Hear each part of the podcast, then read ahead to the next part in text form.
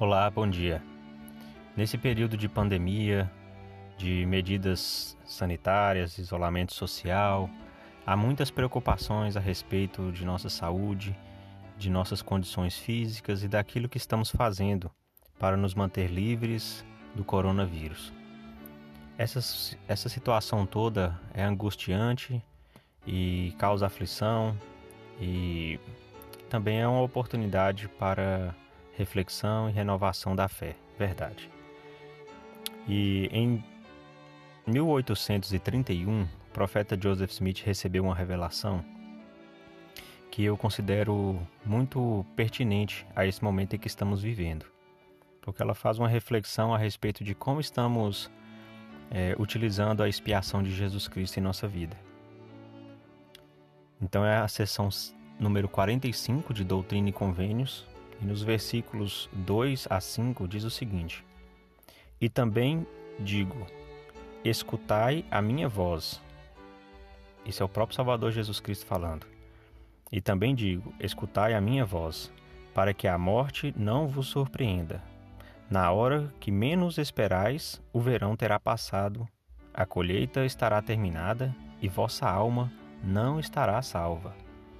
Ouvi aquele que é o advogado junto ao Pai, que está pleiteando vossa causa perante ele, dizendo: Pai, contempla os sofrimentos e a morte daquele que não cometeu pecado, em quem te rejubilaste.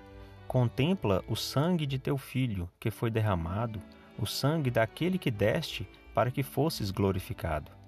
Portanto, Pai, poupa estes meus irmãos que creem em meu nome para que venham a mim e tenham vida eterna. A minha intenção ao compartilhar essa escritura é mostrar o seguinte: nós estamos passando por um período difícil.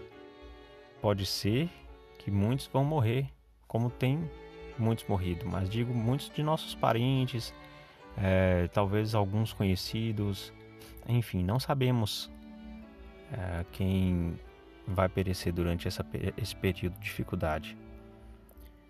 E então, depois que passar por isso, será que, que estaremos salvos?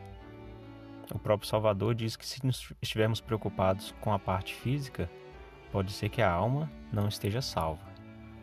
Então ele pede que aqueles que creem em seu nome, que creem no sangue expiatório dele, porque é este argumento que ele usa junto ao Pai Celestial para nos poupar. Aqueles que creem, porque ele pagou pelos nossos pecados. Ele sofreu a morte, ele expiou pelas nossas dores e aflições e tudo mais. Então, se nós nos achegarmos a Ele, se nós crermos no nome dele, nós podemos ter a vida eterna, porque vamos nos aproximar a ponto de merecer essa maior bênção que existe.